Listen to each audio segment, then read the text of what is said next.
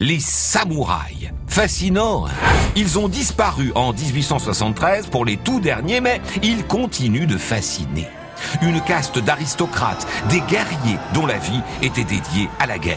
C'est elle qui a fait naître ces guerriers rémunérés en terre ou en argent, exactement comme en France au Moyen Âge.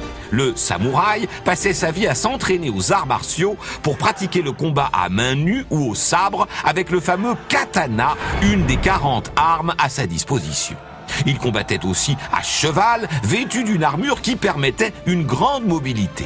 Le samouraï avait tous les droits, notamment celui de passer par l'épée, le roturier qui lui aurait manqué de respect.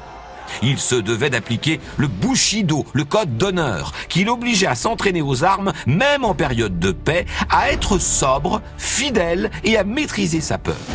Le Bushido obligeait le samouraï déshonoré à se faire harakiri, autrement dit à se passer une épée à travers le ventre, siège de la volonté.